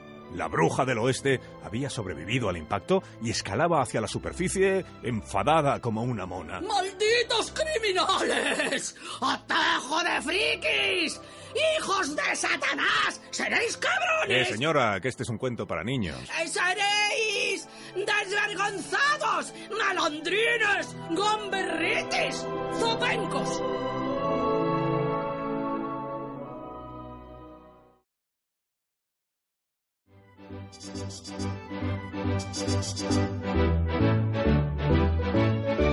Camino de las baldosas amarillas subía a un pequeño promontorio y luego se extendía en línea recta cruzando un enorme campo de amapolas. ¡Es el campo más bonito del mundo! Como el rojo era el color favorito de Dorothy, al verlas echó a correr entusiasmada. Corrió tan deprisa que tropezó, cayó rodando amapolas abajo y terminó con la boca llena de flores. Cuando levantó la vista, comprobó que la plantación de amapolas era aún más grande de lo que pensaba. ¡Madre mía! Pero si esto parece Afganistán. No deberíamos quedarnos aquí mucho tiempo, Dorothy. Las amapolas tienen efectos secundarios muy conocidos. Un momento, vosotros, un momento. Un hombre muy bien vestido, con chaqueta escocesa, camisa lisa y pantalones a juego, les pidió que se detuvieran. ¿A dónde queréis que vais con esas pintas? Vamos a la ciudad Esmeralda, señor, a pedirle al mago de Oz un cerebro, un corazón, coraje y un billete para volver a Kansas. Pero bueno, vamos a ver. La ciudad Esmeralda es la capital de la corte. Allí no puede entrar cualquiera. Y menos vestido de esa manera. Hemos hecho un largo viaje, señor. Seguro que al mago de Oz no le importa nuestra apariencia. Pero ¿cómo no le va a importar, Monina? Mira, perdona que te lo diga, pero ese vestidito azul que llevas para la granja está bien. Pero la ciudad Esmeralda no es una granja, querida. Yo solo tengo este vestido. Llevo el mismo todo el cuento. ¿Y esa blusa de señora mayor quién te la ha puesto? Porque ya te digo yo que bien no te sienta. Las apariencias no importan. Importa lo que llevamos dentro. Pues tú lo que llevas dentro es paja, hombrecito. Y bastante sucia por lo que veo. ¿Cuánto tiempo hace que no lavas esa tela de saco? No la he lavado nunca. No tengo tiempo. Pues busca a alguien que te la lave. Por muy espantapájaros que seas, estás obligado a ser limpio, hombre. ¿Y este señor qué lleva? ¿Un traje de hojalata? No es un traje. Soy todo yo de hojalata. Muy antiguo. El estilo humanoide ya no se lleva. Se agotó con la guerra de las galaxias. Anda, si tienes un león. Eh, encantado de conocerle, caballero. ¿Cómo que caballero? ¿Acaso has visto por aquí algún caballo? Claro que sí, justo debajo de usted. Está usted montando un caballo, caballero. Esto no es un caballo, por Dios. Es don Lorenzo, que le ha encantado. ¿Usted también es mago? A lo mejor podría concedernos los deseos. Uy, no, no, no, no. Tengo muchísima prisa. Ya no puedo dedicaros más tiempo. Y dándole un golpecito al caballo, este empezó a moverse rápido. Pero no se vaya usted, caballero. Lo siento. Tengo gente a almorzar en casa. Los cinco viajeros continuaron entonces el viaje hacia la ciudad, preocupados por si las normas de admisión impedían entrar a gente con su apariencia. No tenéis que preocuparos. Les dijo una señora. En la ciudad Esmeralda hay dos centros del corte inglés. Lo tienen todo a muy buen precio. Muchas gracias, señora. A vosotros por haber venido a vernos.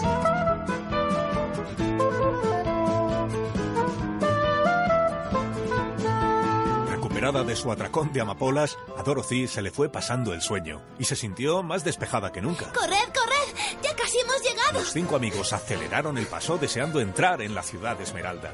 Pero al final de las baldosas amarillas había una gran puerta con una gran cerradura y completamente cerrada. Timbre no parece que tenga. Junto a la puerta había una cuerda que colgaba de lo más alto del muro y terminaba en un aro de hierro. Es posible que esto sea un tirador. Dijo el espantapájaros agarrando el aro. Pegó un tirón y empezaron a sonar las campanas de todos los campanarios. Entonces se abrió una ventana que estaba disimulada en la parte alta de la puerta y un hombre asomó su cabeza. Buenos días, soy el guardián de esta puerta. Buenos días, señor guardián. Mi nombre es Dorothy y deseo ver al gran mago de Oz. Venimos de muy lejos para conocerle. ¿Y os han contado los requisitos para entrar en la ciudad? Tenemos un poco de prisa. Para entrar a la ciudad Esmeralda pequeña hay que pasar una prueba que solo las personas más imaginativas superan. Oh, vaya. La prueba consiste en responder a mis famosas siete preguntas. Yo nunca había oído hablar de ella. Primera pregunta, niña. ¿Te explicó el barquero lo que son los impuestos? No, solo cantaba. Segunda, y no me interrumpas. No le he interrumpido. ¿Sabes a qué saben las amapolas? ¿Tengo que contestar? No, la sección es mía. Tercera, ¿qué parece oro y plátano es? ¿El plátano? Cuarta, ¿alguna vez te has planteado, pequeña Dorothy, llevar el pelo suelto? Te lo dije. ¿Es necesario para poder entrar a la ciudad? En absoluto. Era solo un consejo. Quinta pregunta. ¿Qué es amarillo por fuera, amarillo por dentro y con un corazón en el centro? Un chino. Amarillo por dentro. No es un chino. Sí, puede ser un chino con problemas de hígado. ¿Un melocotón amarillo? Sexta pregunta. Dime, Dorothy, ¿has averiguado ya cómo volver a Kansas? No, no sé cómo volver a Kansas. Eso es todo lo que quiero. Saber cómo volver con tía Emma y tío Henry. Ellos son mi familia y mi hogar. Y deben estar muy preocupados por mi ausencia. Mm, llora, Dorothy, llora. Eso te humaniza. Entonces el león miró al cielo y dio la voz de alarma. ¡Oh, no! ¡Mirad lo que viene volando hacia nosotros! ¿Qué es lo que viene volando? ¿Esa es la séptima? No, la séptima pregunta será cuando yo quiera. Lo que viene volando es la bruja del oeste, hermana de la bruja del este, a la que aplastó la casa de Dorothy por culpa de un ciclón al principio del cuento. Estuvo a punto de acabar con nosotros, pero nos metimos en una cueva que conocía el león y cuando amaneció, Dorothy derribó a la bruja de un zapatazo en la cabeza. Vaya, veo que habéis tenido un viaje movidito. Ya te digo. Eso o que habéis estado mucho rato en el campo de amapolas. No las habréis masticado, ¿verdad? Solo Dorothy. ¡Cuidado! La bruja viene directa hacia aquí y ha puesto el motor de su escoba al máximo. ¡Apartaos todos! ¡Que se va a estrellar contra nosotros! La escoba de la bruja hizo entonces una maniobra mágica y se quedó parada en el aire justo cuando iba a estrellarse contra las puertas de la ciudad de Esmeralda. ¡Toma! No esperabais esta maravilla tecnológica, ¿eh? Criaturas repugnantes, jóvenes criminales, cobardes. Alto, señora. Estos viajeros están bajo la protección del gran mago de Oz. ¡Un cuerno! Aún no han entrado en la ciudad. Puedo hacer con ellos lo que quiera. Bueno, podrá hacerlo si es capaz de responder a la séptima ¿Qué pregunta. ha pasado con las otras seis? Ya las han respondido ellos. Si contesta usted a la séptima, se los entrego. ¿Pero qué dice? Si nos entrega, esta bruja nos fulmina. A Dorothy no. Lleva los zapatos mágicos. ¡A Dorothy también! Yo me encargo yo de descalzarla. La séptima pregunta, señora bruja, es esta. ¿Qué es blanca por dentro y verde por fuera? Si quieres que te lo diga, es pera. Eh, ¿Tengo que esperar? Si quiere que se lo diga, sí. Blanca por dentro, verde por fuera. Yo me la sé. Si quieres que te lo diga, es pera. ¿Cuánto espero? Solo será un momento. Puede esperar en el banco que hay debajo de aquella almena. Esperaré entonces. ¿Blanca por dentro, dijo? Sí. ¿Qué será? ¿Y qué es? Pera. Blanca por dentro, verde por fuera. En cuanto la bruja se alejó un momento, el guardián empujó la puerta y urgió a los cinco amigos para que entraran. Vamos, vamos. Fue así como consiguieron librarse de la bruja del oeste y conocer por fin la maravillosa ciudad de Esmeralda.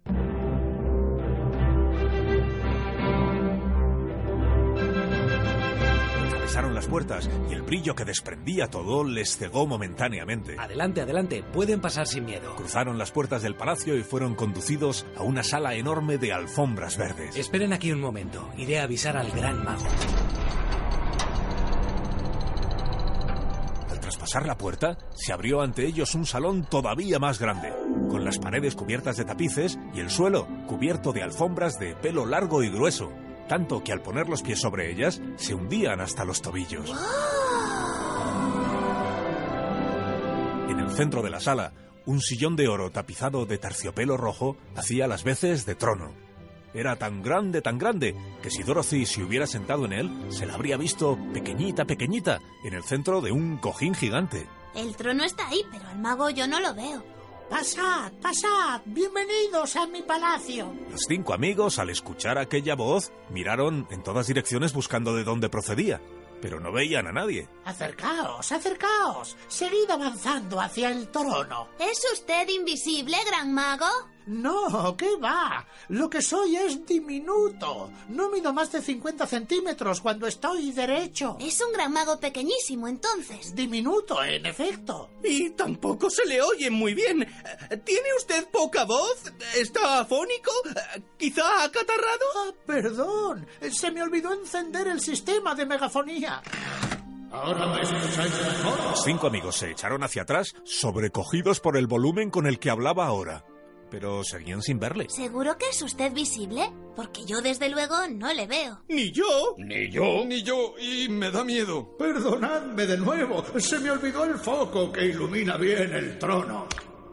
¿Ahora mejor? Todos abrieron los ojos como platos. Por fin consiguieron verle. En medio de aquel trono que le quedaba enorme, estaba un anciano diminuto de barba blanca, con sombrero de copa, cuatro pelos asomándole a los lados, las gafas redondas, la camisa roja y un chaleco con dibujos de estrellas. No me lo puedo creer. Ni yo. Ni yo. Reconozco que a mí también me cuesta. No tengo el aspecto que esperabais, ¿verdad? Lo, lo que no tiene es el tamaño. Lo sé, lo sé. Soy pequeñísimo. Le llaman el gran mago de Oz.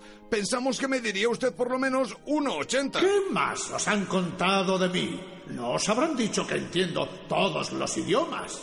La bruja del norte me dijo que, con su magia maravillosa, es usted capaz de hacer realidad cualquier deseo. Que no hay sueño, por irrealizable que parezca, que no pueda ser cumplido.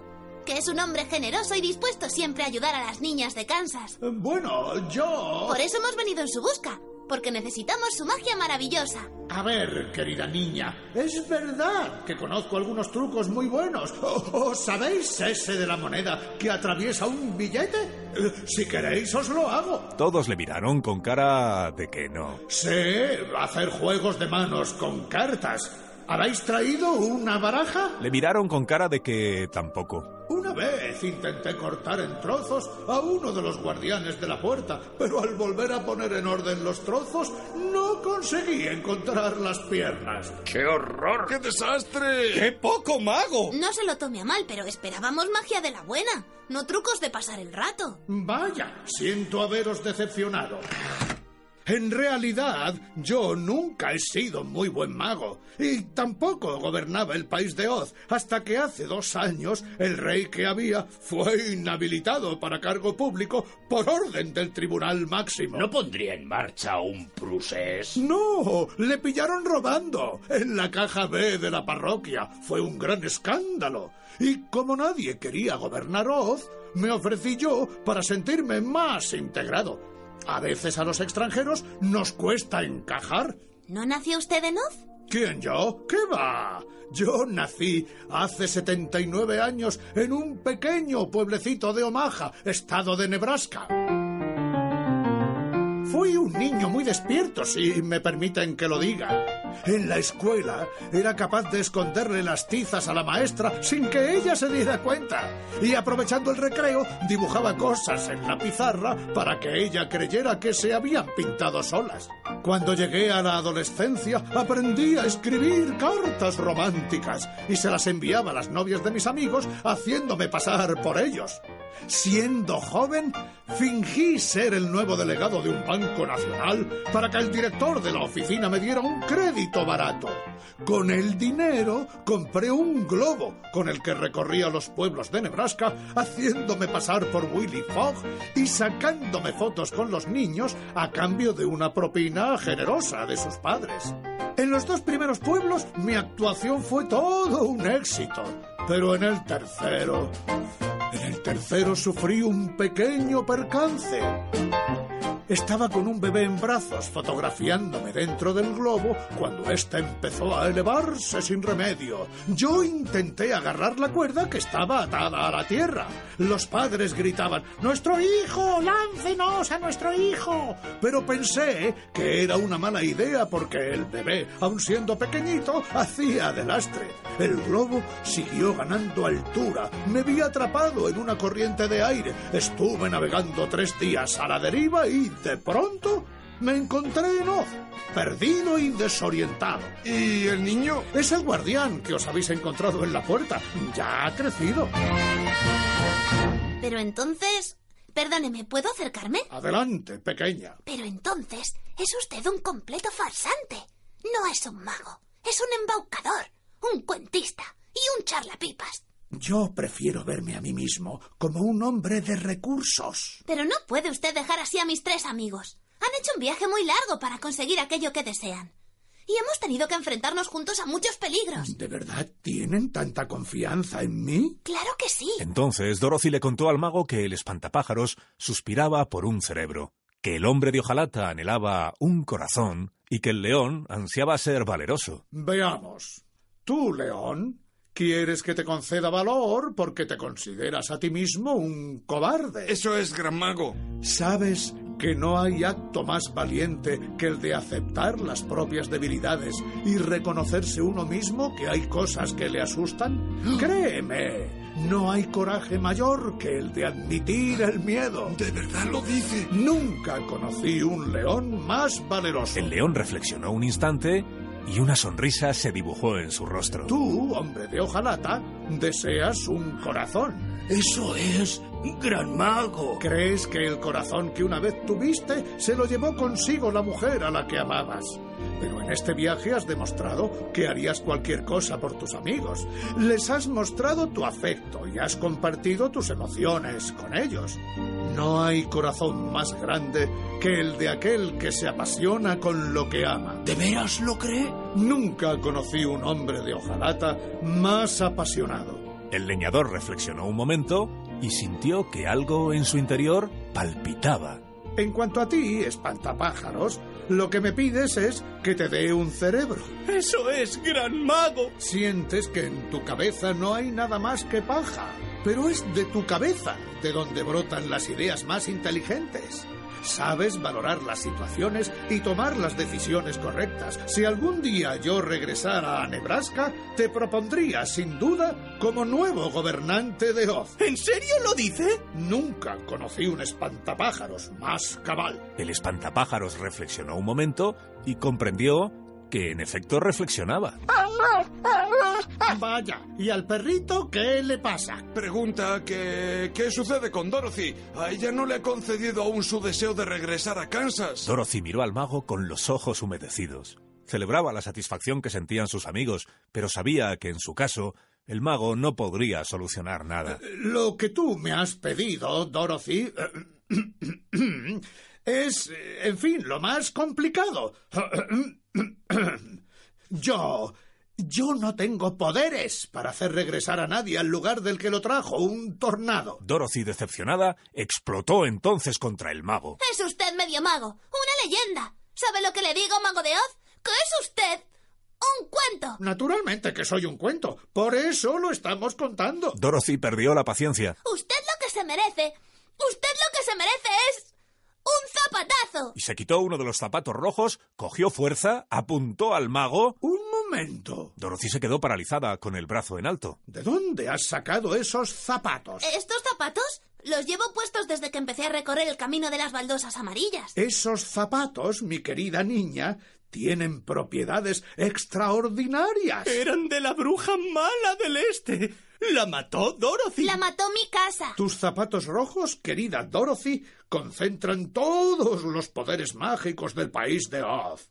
Con ellos puedes hacer lo que tú quieras. Puede ser, pero a la bruja del norte se le olvidó decirme cómo funcionan. Ah, eso es que no funcionan en cualquier lugar. Has de recorrer todo el camino de las baldosas amarillas para que los zapatos rojos acumulen toda su capacidad mágica. Se cargan caminando. Entonces ya la tienen, porque hemos recorrido el camino amarillo entero. Mmm, veamos. ¿Has probado a golpear los talones entre sí? Lo probé, sí, cuando la bruja mala estaba a punto de entrar en la cueva donde nos habíamos refugiado. Pero... ¿Lo ve usted? No pasa nada. ¿Has probado a golpear los talones dos veces? Sí, también lo probé. Golpeé dos veces con muchas ganas. Así, ¿ve usted? Pero tampoco pasa nada. ¿Y has probado a golpear los talones tres veces? ¿Para qué? Si está claro que ese no es el sistema, señor mago. Bueno, tampoco pierdes nada. No querrá que me pase todo el día golpeándome los talones. ¿Cuántas veces? ¿Diez? ¿Veinte? ¿Treinta y ocho veces para que nunca pase nada? Escúchame, Dorothy. No debes perder nunca la esperanza. Aunque las cosas no te salgan bien a la primera, has de seguir intentándolo. Esta ya sería la tercera. Prueba una vez más. Golpea los talones entre sí tres veces. De verdad que no veo qué sentido tiene. Si no funciona golpeando una vez, si no funciona golpeando dos veces, ya me dirá usted por qué iba a funcionar golpeando tres. Uno, dos y tres. ¡Guau! Esto sí que es magia. ¿Lo ves? Solo tenías que insistir.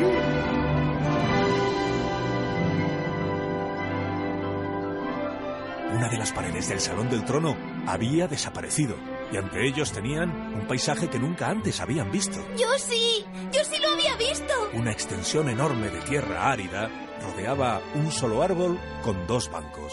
Junto a él, una construcción de madera con un letrero que decía Tienda de la señora Williams. Esa es la tienda donde compramos las cacerolas y el jabón y la tela para hacer vestidos y el hilo de color rojo. El viento empujaba nubes de polvo alrededor del árbol. Es Kansas. Es mi hogar.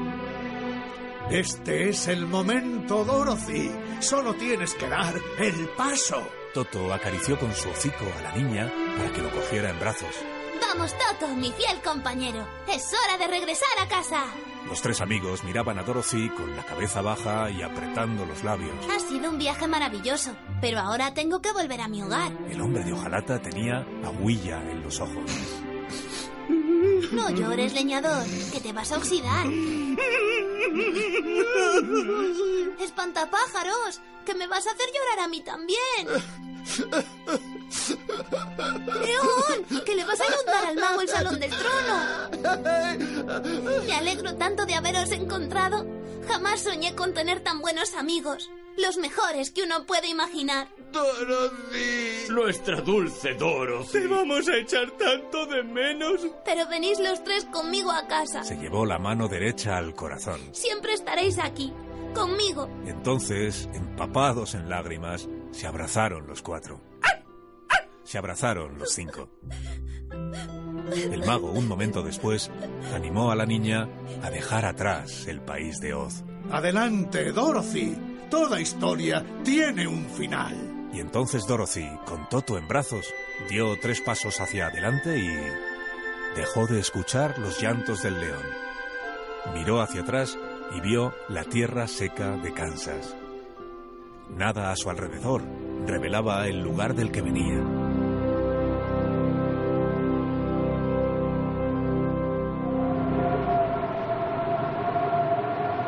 Sintió frío. El cielo estaba cubierto y apenas se veía la luz del sol. Comprendió que el tiempo había pasado más deprisa en Kansas que en el país de Oz. El ciclón se la había llevado hacia el final del verano, pero ahora era invierno. Echó de menos un buen abrigo y una bufanda. Por la ventana de la tienda que daba hacia donde ella estaba, se adivinaba que una luz en su interior estaba encendida. El humo que brotaba de la chimenea confirmaba que alguien se encontraba dentro. La señora Williams aún no ha cerrado, se dijo Dorothy. Toto se adelantó a sus pasos y se plantó enseguida delante de la puerta. Cuando llegó la niña, escuchó con claridad un rumor de personas conversando. Golpeó la puerta con la mano, esperó a que la señora Williams le abriera, pero no pasó nada. Toto empezó a arañar la madera, cada vez más deprisa y más nervioso. Dorothy giró entonces el picaporte y la puerta se entreabrió. El rumor de la conversación se escuchaba ahora más alto. Y también una canción que alguien debía de estar interpretando con un violín.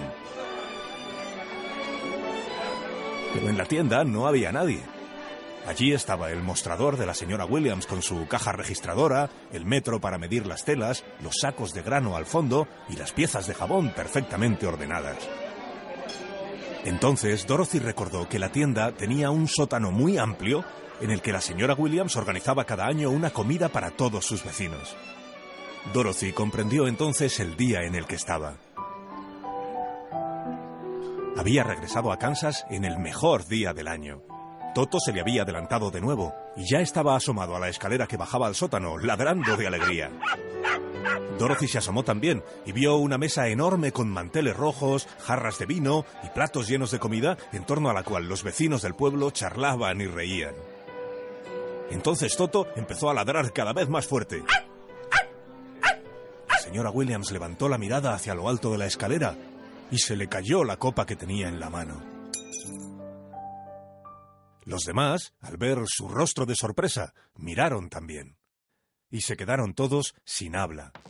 Dorothy empezó a bajar entonces la escalera, un poco cohibida, temiendo que fuera un sueño, y recorriendo con los ojos a todos los presentes, buscando a las dos personas a las que más añoraba. ¿Dorothy? Un hombre de pelo cano se levantó emocionado, palpándose los bolsillos para encontrar sus gafas. ¿Eres tú, Dorothy? Toto daba brincos de alegría en torno al hombre. Eres mi sobrina Dorothy, ¿verdad? Claro que lo soy, tío Henry. Soy Dorothy. Y bajó corriendo la escalera para abrazar a aquel hombre corto de vista, de cuyos ojos empezaban a brotar las lágrimas. Pensé que te había perdido para siempre. Dorothy, qué alegría que hayas vuelto. Acércate a la chimenea que tendrás frío. ¿Dónde has estado todo este tiempo? Siéntate, que estarás cansada. Ven, ven, te serviré algo de comer que tendrás hambre. El tío Henry acariciaba el pelo de la niña. Mi dulce Dorothy. Dorothy hundía la cara en el pecho del tío Ya estoy en casa, tío. Ya he y vuelto. lo abrazaba con tal fuerza que a punto estaba de no poder respirar. Todos los vecinos se habían arremolinado en torno a ella y le hacían preguntas. ¿Qué te pasó, Dorothy? ¿Qué te pasó? ¿Dónde estuviste, niña? ¿Corriste algún peligro? ¿Te llevó el ciclón? ¿Fue eso? Pero Dorothy no escuchaba las preguntas. Sus ojos iban de una persona a otra, reconociendo los rostros, recordando sus nombres, pero buscando con la mirada a la única persona cuya voz no había escuchado todavía. ¿Dónde está? Le preguntó a su tío Henry. ¿Dónde está mi tía Emma? Tío Henry, ¿por qué no me respondes? Dime, tío, ¿dónde está mi tía Emma? tío. Pobre niña. Verás, Dorothy. Cuando terminó el ciclón te estuvimos buscando. Te buscamos por todas partes. Un día y otro. Tu tía Emma apenas dormía. No hemos buscado bien, decía. Es culpa nuestra no encontrarla. Y yo intentaba animarla. Pero tu tía Emma estaba cada vez más triste. Sin ella esto no es un hogar, decía. Lloraba. Primero por las noches, luego también por el día. Nuestros vecinos intentaban darle esperanzas. Tío. Dorothy es fuerte, le decían, y sabe hacer amigos. Le ayudarán a regresar. Da igual lo lejos que se haya ido. Pero tu tía apenas se movía. Una noche temprano me dijo, voy a meterme en la cama. No me despiertes. No intentes ya animarme. Tío. No supe qué más hacer. Tío. No ha vuelto a levantarse de la cama.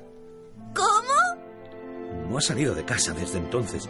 Ni siquiera conseguí que viniera a celebrar la Navidad con nosotros.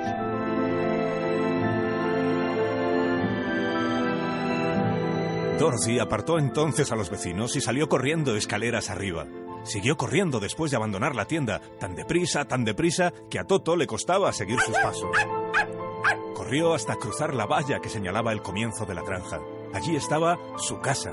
Empujó con fuerza la puerta. Tía Emma. Tía Emma, ¿dónde estás? Soy Dorothy. Tía Emma. ¿Dorothy? ¿E- ¿Eres tú, Dorothy? Tía Emma, tía. La niña subió los escalones de tres en tres y entró en la habitación. Tía. Se echó en brazos de su tía, que estaba recostada en la cama con la cabeza apoyada en una almohada. Dorothy, mi niña, mi vida. Te he echado tanto de menos. Cariño, yo también a ti. He pensado en ti todo el tiempo. Te vi en el sueño que tuve en el campo de amapolas. Se lo dije al espantapájaros. Tengo que volver porque mi tía estará muy preocupada. Y gracias a León y al hombre de hojalata conseguí que el mago de Oz nos recibiera. Mi niña, no estoy entendiendo una palabra de lo que dices, pero da igual. Déjame que te vea. Apenas hay luz. Vamos a encender una lámpara. Tengo tantas cosas que contarte, tía. Déjame que te ayude a levantarte. La casa salió volando y aterrizó en el país de Oz, ¿comprendes? Pero aterrizó encima de la bruja del este y solo quedó de ella un par de zapatos rojos. Los Munchkins pensaron que yo era una bruja buena y que les había liberado. ¿Los Munch qué? Los Munchkins, unas personas bajitas. Munchkins. Munchkins. Munchkins. Da igual, tía. El caso es que la bruja buena me contó que siguiendo el camino de las baldosas amarillas se llegaba a la ciudad de Esmeralda. ¿Entiendes? Vas a tener que contármelo más despacio. Son demasiadas cosas. De acuerdo, pero mientras ve poniéndote un vestido. Voy a buscar el cepillo para peinarte. Ah, y lávate bien la cara. ¿Tienes algún pintalabios? Los Munchkins esos no te habrán vuelto mandona, ¿verdad? Para nada, tía. Solo fui un poco mandona con el gran mago. Pero es que no era un mago de verdad. Era un poco cuentista. Oye, Dorothy, Dime, tía Emma. ¿te importaría... ¿El qué? ¿Te importaría reírte de nuevo? Hace tanto tiempo que no se escucha tu risa en esta casa. He deseado tanto volver a escucharla. ¿Cómo quieres que rías si me haces llorar? No quiero hacerte llorar. Pues estamos llorando las dos.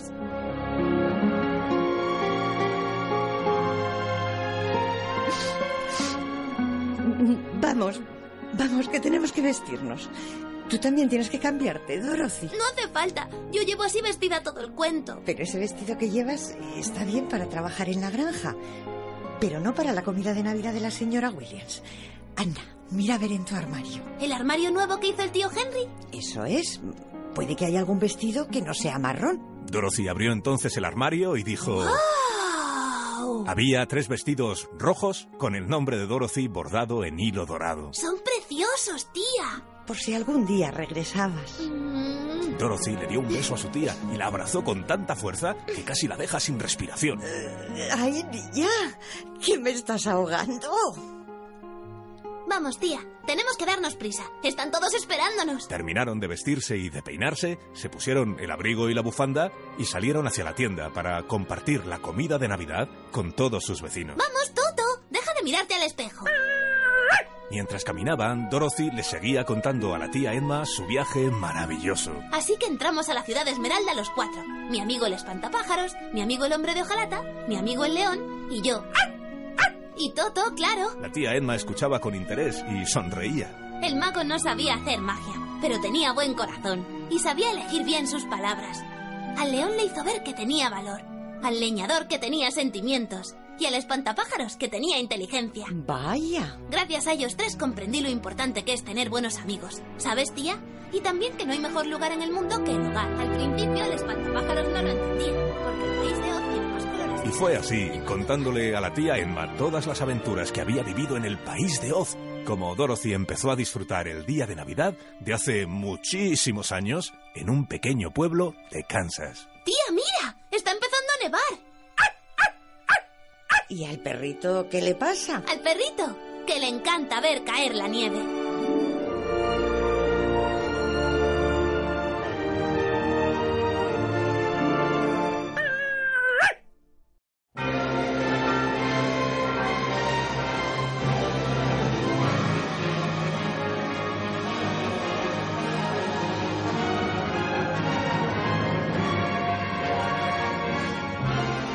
Les hemos ofrecido. El mago de Oz, según Alsina. una super peque producción protagonizada por Sara Iglesias como Dorothy, Borja Fernández Sedano fue el espantapájaros, María Jesús Barona, la bruja mala, Roberto López Herrero, el león cobarde, Paco Gisbert, el hombre de hojalata, Ángel Amorós hizo de mago, Alicia Ramírez fue la bruja buena, Arancha Martín, la tía Emma, Ángel Gonzalo, el tío Henry.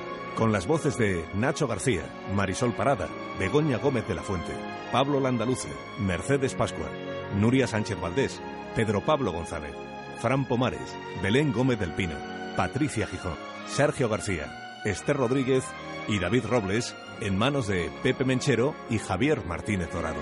Con la colaboración especial de Roberto Brasero como Roberto, Carlos Rodríguez Brown en el papel de El Barquero, Josemi Rodríguez Sieiro fue el hombre elegante, Rubén Amón, el guardián de la puerta. Y el debut en el papel de El perrito Toto de Toto. Ah, perdón, me dice que no es su debut, que él ya es un actor consagrado. Vale, vale, el año que viene te ponemos el primero. El año que viene, que será 2018. Yo